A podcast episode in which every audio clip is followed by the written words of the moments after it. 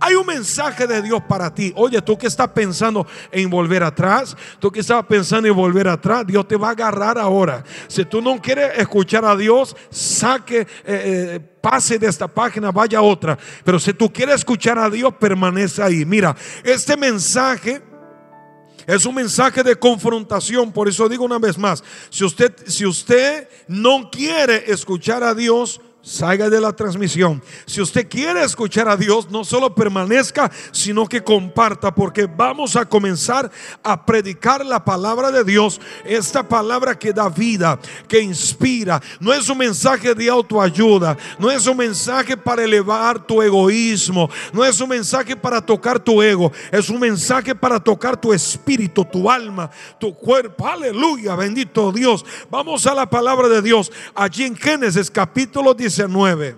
Génesis 19, versículo 17 y versículo 26. Y cuando los hubieran llevado fuera, dijeron, escapa por tu vida, no mires hacia atrás, ni pares en toda esta llanura, escapa al monte, no sea que perezcas. Mira que dice, escapa por tu vida, no mires atrás, escapa al monte, no vaya a ser cosa que perezca. Y allá por el versículo 26 dice así, entonces la mujer de Lot miró hacia atrás y se volvió en una estatua de sal. Gente que mira hacia atrás se paraliza. Y quiero llamarte la atención en el día de hoy. Tu desafío es quedar hasta el final de ese mensaje. Porque estoy seguro que Dios te va a hablar. Es fuerte percibir cómo que el diablo está usando la estrategia para frenar la gente, para hacer con que la gente mire atrás. Sé que estoy hablando a alguien que hace años se convirtió al Evangelio y ahora está teniendo ganas de tomar otra vez, de fumar otra vez, de regresar al mundo otra vez. Oye, estoy hablando a gente que salió del mundo, que está caminando con Dios, pero de un momento a otro eh, me, dio unas ganas de tomar de la nada. Yo ya soy creyente, yo ya sirvo a Dios, me dio unas ganas de, de consumir y hace años que estoy con Dios. ¿Qué está pasando? Oye, despiértate. El diablo está intentando hacerte mirar para atrás, pero tú no vas a mirar hacia atrás. Oye, vengo a hablar a gente que en días están siendo tentados y están siendo provocados para mirar hacia atrás. No mires al Egipto, no mira hacia atrás, no mire el lugar de donde Dios te sacó. tu misión es suplir su espíritu, su alma, y esto solo puede hacer en Dios. Su destino está adelante, no está hacia atrás. Gente que mira hacia atrás, tenemos el ejemplo acá, se paraliza. Cada vez que tú miras atrás te estancas. No hay forma de mirar hacia atrás y caminar sin tropezar y caer. Haga el ejemplo. Haga el ejemplo.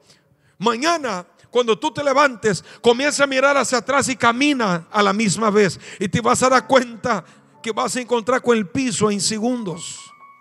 Gente que mira hacia atrás, intenta caminar hacia adelante, trompieza y cae. El secreto para llegar a donde Dios te prometió es no mirar hacia atrás. Es decir, diablo inmundo, me quieres convencer que mi pasado es mejor que mi futuro. Pero yo sé que mi Dios está delante de mí y está esperándome con la promesa que me dio, con la promesa. Es por eso que José en ningún momento miró hacia atrás. José no miró lucha no miró prueba, no miró nada, porque él sabía que lo que Dios tenía para él estaba hacia adelante. Vamos, pastores, no bajen los brazos, la gente los necesita. Vamos, presbíteros, ministros, hombres de Dios, mujeres de Dios, posicionate. Es que profeta, la, mi iglesia me abandonó, la gente se está yendo, creo que voy a cerrar. Dios no te llamó para cerrar puertas, sino para abrir puertas. ¿Dónde está aquel hombre, aquella mujer que creía en el ministerio,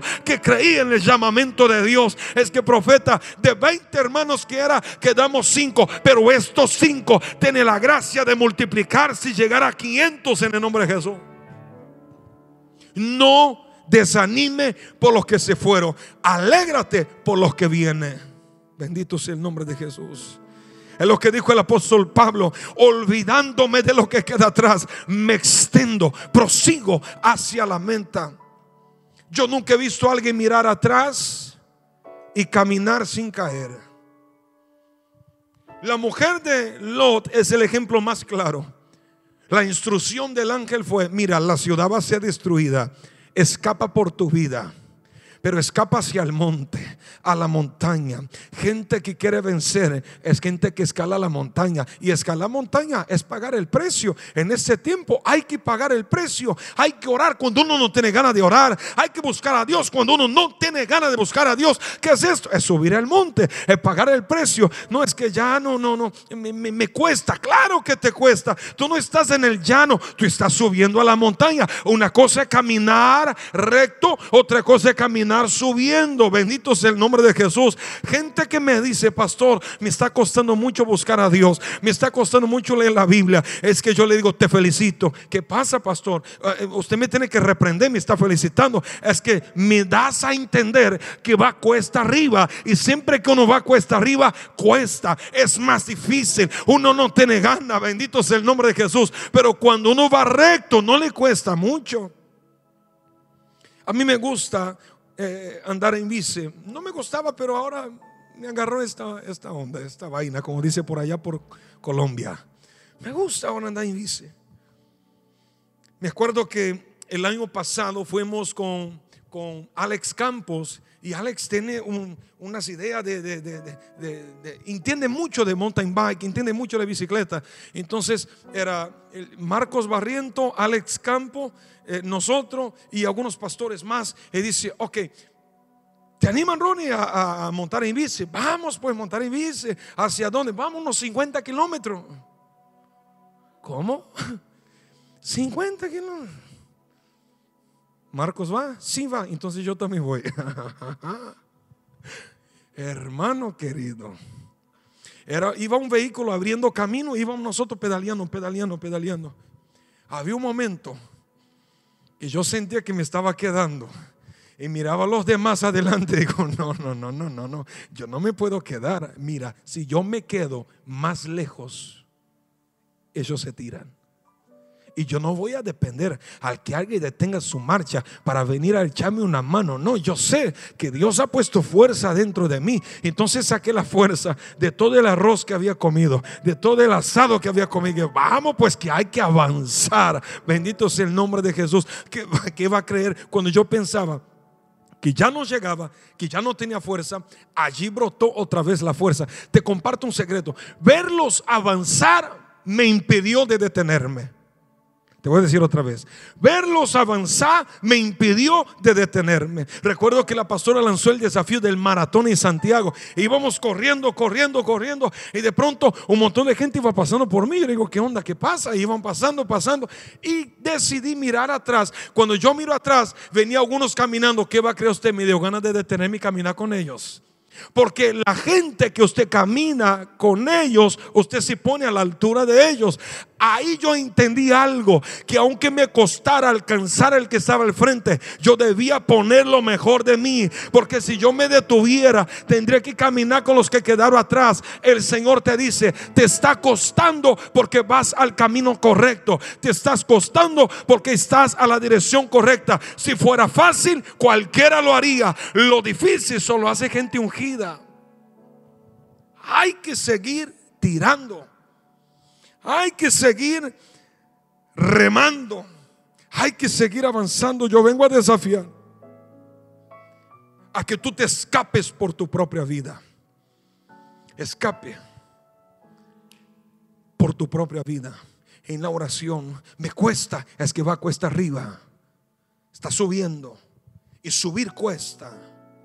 Bendito sea el nombre de Jesús. Es lindo venir a la iglesia y orar con varios. Te quiero ver orar solo allí en tu casa cuando no tienes ganas. Es muy bueno venir a adorar a Dios acá en la iglesia. Quiero ver usted adorar a Dios en medio del valle, en medio de la prueba. Es por eso que salmos está en la Biblia. Los más bellos salmos, himnos y poesías fueron hechos en tiempos de tribulación. Los salmos no fueron escritos cuando todo iba bien. Los mejores salmos fueron escritos cuando todo iba mal. No va a ser cosa que Dios quiere sacar una canción de adentro de ti con todo lo que está pasando. Alzaré mis ojos a los montes. ¿De dónde vendrá mi socorro? ¿Qué piensa usted que David estaba pasando para escribir eso?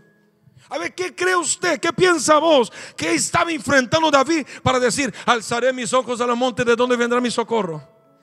Por supuesto, David estaba rodeado de peligros, de problemas, de gente intentando matarlo, gente persiguiendo. Y él se vio rodeado de tal forma que dijo, acá problema, acá problema, ya problema, ya problema. ¿Qué hago? Alzaré mis ojos a los montes. ¿De dónde vendrá mi socorro? Mi socorro viene del Señor, viene de Dios que hizo los cielos y la tierra. Aleluya. A lo mejor Salmo 23 fue escrito cuando él estaba pasando un proceso de escasez muy fuerte. El Señor es mi pastor, nada me faltará. Tú tienes que mencionar la Biblia, no solo cuando todo te va bien, tú tienes que creer la Biblia, aun cuando las cosas no funcionan como tú quisieras que te funcionara. Es por eso que te vengo a decir de parte de Dios, estás prohibido de mirar atrás. Estás prohibido de mirar atrás. Hacia donde apunta tus ojos, hacia allí van tus pies. Es instantáneo. Miró, sus pies van hacia eso. Nah. Ok. Vas caminando por el centro, yendo hacia un lugar. Y una vidriera, algo que te gustara. ¿Qué pasó? Los piecitos, aunque sea para echar una mirada, te quedas ahí, mira, mira, y luego sigue pero sus pies siempre avanzan hacia donde mira tus ojos. Es por eso que tú tienes que sacar tu mirada de la tierra, elevar tu mirada al cielo en el nombre de Jesús. Yo no sé a quién estoy hablando, pero sé que hay gente que necesita eso. Te, te está costando porque va cuesta arriba va cuesta arriba. Escápate por tu vida. Vaya al monte, vaya al monte, vaya a la montaña, a la madrugada, vaya a la montaña, vaya a la montaña. Bendito sea el nombre de Jesús. Levante un altar de adoración, levante un altar de adoración. Esos días compartía con Marco Brunet y llegamos a la conclusión de algo que cuando Noé sale del arca, lo primero que hace fue presentar a Dios un sacrificio de alabanza. Dios está buscando gente que presente un sacrificio en medio de un caos. Dios está buscando gente que le ofrezca a Dios lo mejor en medio de un caos. Y yo, y yo me reía con Marco y decía, pobrecito, ¿verdad? Pobrecito de qué, Ronnie? Pobrecito del animal que se salvó del diluvio, pero no escapó del cuchillo. Mira, imagínate que todos los animales mueren ahogados y guarda uno ahí adentro. Yo me imagino él celebrando, menos mal que me salvé, estoy en el arca. Si abre la puerta y el primero se sacrificado, él. Bendito sea el nombre de Jesús. Bendito sea el nombre de Jesús. No hay que mirar atrás. La ventana en el arca de Noé estaba hacia arriba, no había costados, no había, no había ventana para atrás, había una mirando al cielo. Cierre la puerta del mundo. Cierre la puerta del mundo. Es que hay gente que dice, bueno, yo voy a buscar a Dios. Si no me funciona, tengo un plan B. Yo quiero servir a Dios. Ese es mi plan A. Y mi plan B es hacer cumplir el plan A. Aleluya. Yo tengo un plan A, servir a Dios. Y el plan B es cumplir el primer plan, servir a Dios. Porque gente enchufada, gente conectada, no se distrae. ¿Qué te está pasando? Oye, Dios me trajo aquí como una voz profética de reprensión. ¿Qué te está pasando? ¿Dónde está aquel hombre de Dios, aquella mujer de Dios? Es que la gente ya no te ve, ¿verdad? Como te como alaba, como habla en lengua. Por eso te estás enfriando. ¿Eres creyente solo de, de reuniones o eres creyente de verdad, de espíritu de verdad? Es ahora que se va a ver la diferencia entre el que sirve a Dios y el que no sirve. ¿Dónde está aquellos hermanos que saltaban, remolineaban, hablaban en lengua y wow, se veía la unción? Ya está apagadito. lamento por ti.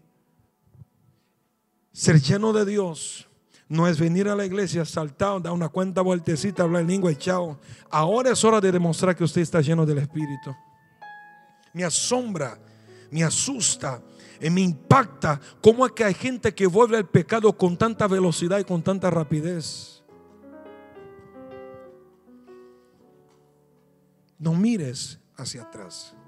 Mirar hacia atrás te paraliza, te petrifica, te endurece. Mira aquel ejemplo tan profundo que cuando la mujer miró, se puso piedra. Gente que mira su pasado se endurece. No, tú tienes que perdonar. No, yo no voy a perdonar porque me hicieron eso. Está dura, está duro. No, venga a la iglesia. No, yo estoy cansado de la iglesia. Una vez fui a una iglesia y miró hacia atrás. Se, se puso piedra. Dale una segunda oportunidad. Estoy cansado de segunda oportunidad porque una vez en el pasado miró hacia atrás, se puso dura. Gente que es dura porque constantemente mira al pasado. Alabado sea el nombre de Jesús. Es noche en que tú te tienes que afirmarte, sacudirte el polvo y seguir caminando. Profeta, siento que eh, Dios me está hablando. Claro que sí, ¿cómo que no? ¿Y qué vas a hacer con lo que Dios te está hablando? Va a guardar en el bolsillo y decir, tremendo, ¿eh? Tremendo. Y mañana otra vez arrastrándote. O vas a cambiar, o vas a decir, no, yo, yo, yo escuché a Dios. Mira, es impresionante cómo que la voz de Dios se ha vuelto algo muy común para la gente. A Abraham Dios le habló una vez de su propósito. Y Abraham se puso tan firme y dijo, listo, voy por eso. José tuvo un sueño y una confirmación y esto le sirvió para toda la vida. Hoy la gente dice, Dios me habló, mañana está en el suelo. Dios me habló, mañana está en el suelo. ¿Cómo puede ser que en el pasado Dios hablaba una, dos y la gente le servía para toda la vida? Y hoy hay gente que todos los días escucha a Dios y se endurece y se olvidan y se apagan. No haga la voz de Dios en su vida algo normal, algo simple, algo común. Valora la voz de Dios. ¿Qué hay de las promesas que Dios te hizo?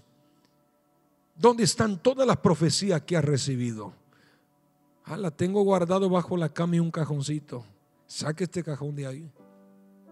La palabra profética no es para estar guardada. Escondí tu palabra en mi corazón, la puse acá. La tengo guardada todos los días que me levanto, recuerdo lo que Dios me habló, lo que Dios me prometió. Por eso avanzo. ¿Usted piensa que el motor de un hombre de Dios son los aplausos, son los gritos de júbilo o son las ofrendas? No. La fuerza de un hombre de Dios está en la convicción de su llamado.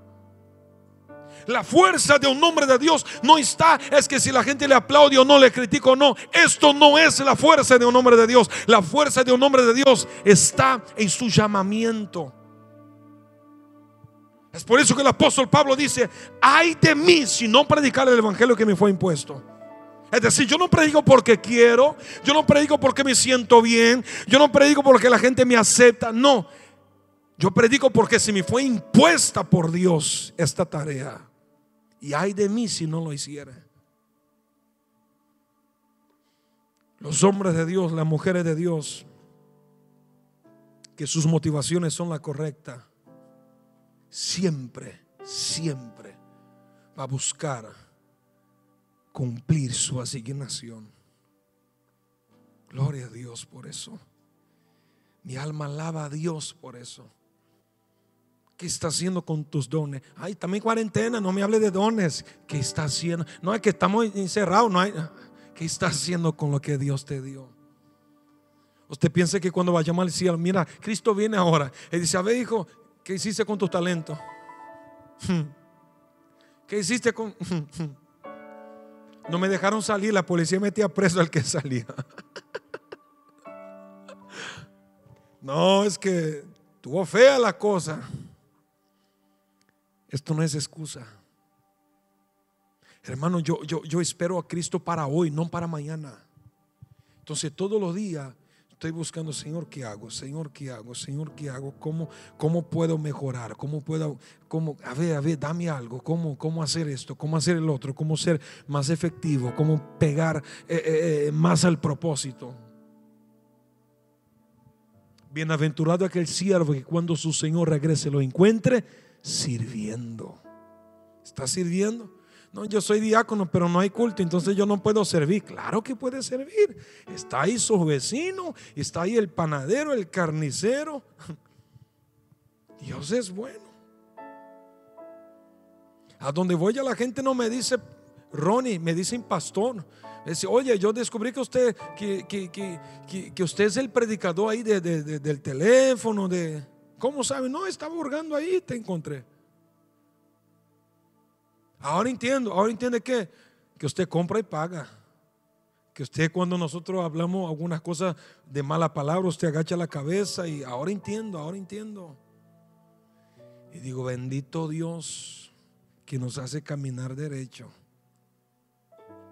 Tú tienes que cumplir su asignación. Su asignación no está en un templo. Su asignación está a donde tú llegues. Pastor, estoy esperando que la puerta se abra para volver a servir. Está perdiendo tiempo, la puerta ya está abierta. No estoy esperando que vuelva, eh, que vuelva a la reunión para servir. Estás perdiendo su tiempo. Ya puede estar sirviendo. A lo mejor usted sabe que hay algún hermano que está débil en la fe, que está bajando los brazos en la fe. Es ahí que Dios te necesita. Vamos, hermano, ¿qué te vas a bajar? ¿Cómo te vas a bajar? Ah, yo no te voy a dejar solo. Ningún ejército abandona un soldado herido. ¿Y por qué en la iglesia vamos a permitir que eso pase? Así que en Cristo Jesús nos vamos a parar firme por aquellos que no se pueden parar. Tu desafío de ahora y más es pararse por alguien que no puede parar. Aleluya. Pastor, ¿qué me está diciendo? Te estoy diciendo que vas a buscar a esta persona que digo, yo no voy más a la iglesia. Le va a agarrar aquí del cogote esto. Ahí le va a agarrar y le va a decir, si vos no tienes fuerza para ir a la iglesia, yo no voy a dejar de orar hasta que no te vea hablar ni lengua. Aleluya. Yo no voy a dejar de orar hasta que te vea ahí llorando, quebrantado en el altar. Yo no te voy, no voy a dejar de orar por ti. ¿Sabe qué? Voy a orar por ti. Y ojo que cuando yo ore, Dios me escucha. Así, así. Pastor, lo voy a amenazar con la oración como tú quieras.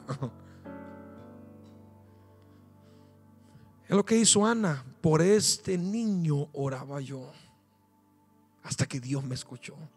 Es como que Ana se encaprichó y dijo, mientras Dios no me escuche, yo no voy a dejar de orar. Tú no puedes poner a Dios en contra de la pared. Pero tú puedes ponerse firme por alguien que no se siente tan firme. A lo mejor estoy hablando para personas que tienen sus pastores y siente que sus pastores están agotados. Antes que termine esa transmisión, tú tienes que agarrar tu teléfono y mandar un mensaje. Eh, no estoy hablando a mí, ojo, estoy hablando a, gente de otras iglesias, de otros países que están conectados. Cuando termine esa transmisión, envíe un mensaje a su pastor Vuelvo a aclarar, no es para Nueva Alianza, porque todos los días ya nos llegan los mensajes, ya nos escribe. Nosotros estamos de día, todo bien con nosotros. Esto va para aquellos de otros países. El Señor me hace sentir eso, que hay pastores de otros países, de otras naciones que están sintiendo abandonados, están sintiéndose solos y usted va a agarrar tu teléfono y va a mandar un mensaje a tu pastor diciendo, pastor, gracias por ser un hombre de Dios para mí. Gracias por cada palabra que salió de tu boca. Gracias porque siempre me, bendijiste. Y por supuesto, tu pastor va a decir, hey, te está por ir. ¿Por qué me está agradeciendo tanto? No, solo quiero darte las gracias. Porque si estoy parado, es porque Dios te ha usado para hablar a mi vida. Eso es lo que tú vas a tener que hacer. Bendito sea Dios para siempre. No mires hacia atrás no mires hacia atrás. Aleluya.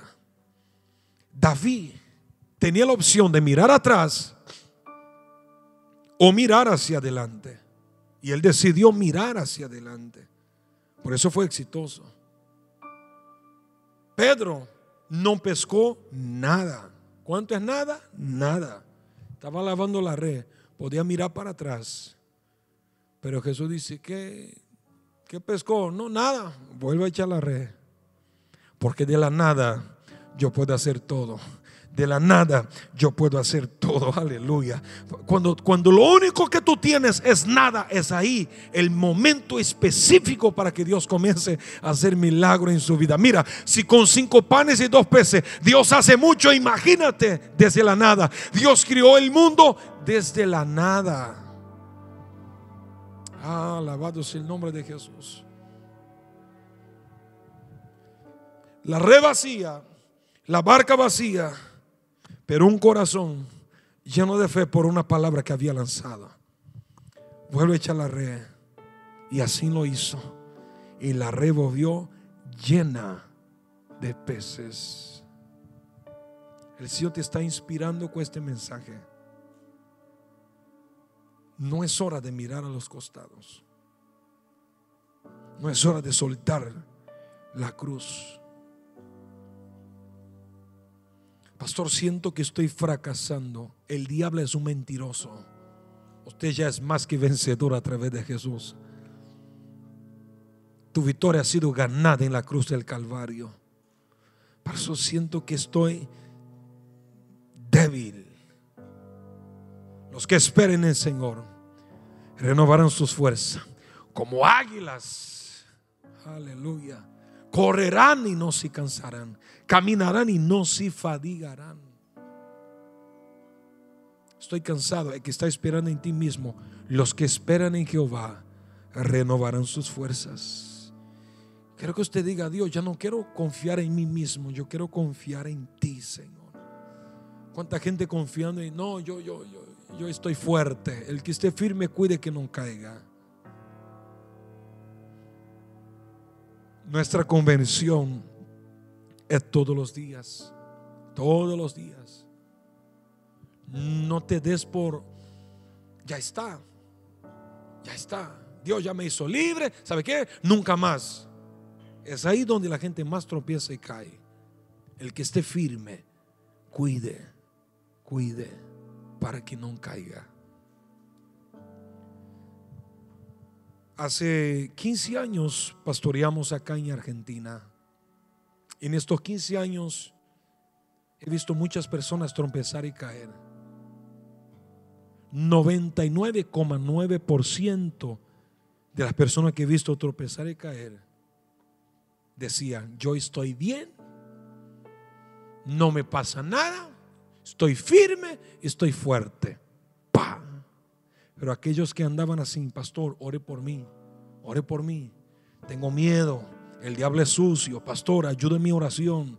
Ando sintiendo ahí cosas raras, ore por mí, pastor, cubra mi oración. Esta gente está de pie hasta el día de hoy. El que esté firme, cuide para que no caiga. Lucifer era un ángel luz brillante, luz brilla. Y cayó. Porque confió en la fuerza de su brazo. Subiré a las alturas, me asentaré en el trono de Dios. Ajá. ¡Pam! De ahí mismo el cielo voló hacia abajo. Cuidado. Es por eso que algunas personas traen una espina en la carne para no vangloriarse para no decir yo tengo, yo puedo, yo soy. Y es medio frustrante, ¿verdad? Uno decir, estoy bien, estoy bien, estoy bien, wow, estoy hablando en lengua. Eh, agarro al diablo por la cola si es que tiene y lo tira lejos. Y al otro día anda, estoy mal, no doy más, yo quiero tirar todo, yo no aguanto. ¿Qué es eso? Una espina. Para que tú te recuerdes que tú eres carne, que tú eres polvo un día tengo ganas de adorar y entrar en el cielo ahí adorando. Y otro día yo no quiero cantar nada. ¿Qué es esto? Una espina en la carne. Para que tú percibas que sin Dios tú no puedes hacer nada. Gloria a Dios por esta cuarentena. Gloria a Dios por todo lo que está pasando. Porque nos hizo ver cuán necesitados somos de Dios. Gloria a Dios por todo eso que está pasando. Porque vemos que el sostén de nuestra vida es Él, no nuestra fuerza, no nuestro brazo. ¿Cuánta gente soberbia que ahora está reconociendo a Dios? Cuánta gente que antes era el rey, la reina, el capo de, de todo, decía, no, acá el que manda soy yo. A ver ahora, anda llorando, con ganas de quitarse la vida, porque no sabe qué hacer.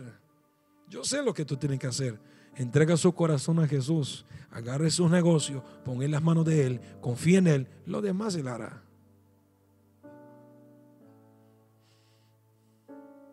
Agarra esta palabra, agarra este consejo, no mires hacia atrás. No mires hacia atrás.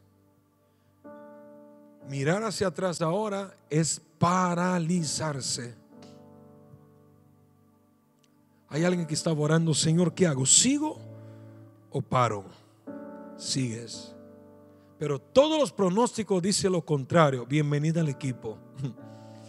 Pastor, todo dice que, que va mal, que hay que parar. Y usted dice que hay que seguir. Sí, hay que seguir. No, pastor, pero usted es ilógico. Andáselo a decir a Moisés que creyó que un pedacito de palo iba a partir las aguas en dos. Ah, pastor, todo diciendo que hay que frenar. Usted dice que hay que avanzar. Hay que avanzar. Es ilógico andáselo a decir a José que creía que con siete años ahorrando iba a salvar la humanidad de un hambre terrible que había. Andáselo a explicar a David que con una piedra iba a poner al suelo el gigante imposible de vencer para el hombre. Andáselo a explicar a Pablo que estaba tan cerrado en sus convicciones que hasta mataba gente por sana doctrina. Hasta que encontró con Jesús, cayó al suelo y fue llevado a escuchar de los demás qué tenía que hacer. Y se convirtió en un hombre que hoy, más de la mitad del Nuevo Testamento, fue escrita por él. Mira que Pablo estaba dispuesto a matar por lo que creía y pensaba. ¿Cuánta gente haciendo lo correcto de la forma incorrecta? Pero dice la Biblia que el apóstol Pablo termina adentro de una cárcel, llorando, no, mirando hacia atrás, solo para escribir un texto. Ya en el finalcito de su vida, Pablo hace esto, mira hacia atrás, hace un conteo, un evalúo y escribe. He peleado la buena batalla. He completado mi carrera. ¿Y sabes algo? He guardado la fe, la tengo intacta, lista para seguir creyendo en ese Dios. Y te está hablando un hombre que está preso, a punto de ser cortada su cabeza. ¿Sabe qué dice él? Peleé la buena batalla, terminé y guardé la fe. ¿Cómo guardar la fe en una cárcel? ¿Cómo guardar la fe sabiendo que lo van a volar la cabeza? ¿Cómo guardar la fe ahí? Simples. Aquel hombre dejó de confiar en él para confiar en Dios. Y cuando tú confías en Dios, hasta donde, hasta el momento que tú crees que no debería confiar, hasta ahí sigue confiando. Usted puede imaginar a Pablo, el que mataba por la sana doctrina, ahora muriendo por amor al Evangelio. Me imagino Pablo cuando sus algoces ¿Qué es eso, pastor? La gente que lo iba a matar, cuando lo iba llevando, agarrado de las manos, a lo mejor Pablo se acordó cuántas veces hizo hice eso con la gente. La Biblia dice que cuando Esteban estaba siendo muerto apedreado, la gente depositaba la ropa a los pies de los que estaban cerca. Creo que uno de ellos era Pablo. Pablo fue testigo de muchas crueldades, atrocidades. Pero él estaba caminando. Imagina el momento. Pablo fue decapitado. Pedro murió crucificado de cabeza para abajo. A Juan lo tiraron a una isla y lo abandonaron allí. Pero Dios es lindo, lindo. Porque Pedro dijo, a mí me crucifican de cabeza para abajo porque no soy digno de que me crucifiquen como mi Señor. Pero me gusta, me, gusta, me gusta Juan, la actitud de Juan. Porque dicen, algunos historiadores dicen que cuando agarran Juan y lo tira a la isla de Patmos, era para que las, las, bestias lo devoraran, lo destrozaran. Por ejemplo, leones, pumas, lo que haya allí lo va a destrozar. Una isla en medio de la nada lo tiraron allí para que muera de viejo o devorado por las fieras. Imagínate Juan allí diciendo, yes. Fin, se acabó la canción, se acabó la música, se acabó el ministerio. ¿Sabe cuando está subiendo las letritas de una película? Usted que ve película, está subiendo las letritas de la película. Bueno, cuando le tiran a Juan en la isla de Patmos, se acabó la película, está subiendo las letritas. Ahí hay una mano que agarra las letritas, la pone para abajo y dice, eh, eh, eh, eh, no acabó la película. Cuando pareciera ser el peor momento y el fin de la vida de Juan, Dios dice, ¿está listo para ver el cielo desde adentro y escribir todo lo que ves? Sí, Señor. Entonces va el libro de Apocalipsis, comienza a escribir. Yo, Juan, estando en la isla de Patmos, yo vi algo que nadie nunca lo pudo ver. Y comenzó a escribir, escribir, escribir, escribir, escribir. Apocalipsis fue escrito en una isla, en el peor momento de la vida de Juan. Allí lo recibió. Yo, Juan, en la isla de Patmos Tuve una visión. Querido, usted piensa que es el final. Hay mucho por vivir todavía. Hay mucho que escribir todavía. El libro de Apocalipsis fue escrito por un hombre que pensaron que era su final. Así que en el nombre de Jesús, estás determinantemente prohibido de mirar hacia atrás. Hay que levantarse, hay que avanzar, porque lo que mira atrás se paraliza se neutraliza y se convierte en estatua, paralizado. Quiero que usted diga en esta noche, no voy a mirar hacia atrás. Mi mejor momento lo diseñó Dios. Bendito sea el nombre de Jesús. Pastor, no es tan motivadora la palabra porque usted habló de Pablo, le fue mal. Usted habló de Juan, le fue malo. Usted habló de Pedro, le fue. Entonces, no es muy motivadora. Es que yo te he dicho, el Evangelio no motiva, desafía. Si usted quiere ser motivado, te doy un consejo. Vaya al espejo todas las mañanas. Mire, dice campeón, nació para vencer. Ahí te va a motivar. Qué belleza. Qué bien que hizo Dios este pedazo de bendición. Aleluya. Alabado sea tu nombre. Ahí está, te motivo, te motiva. Pero si usted quiere venir a la casa de Dios, a la iglesia, santo.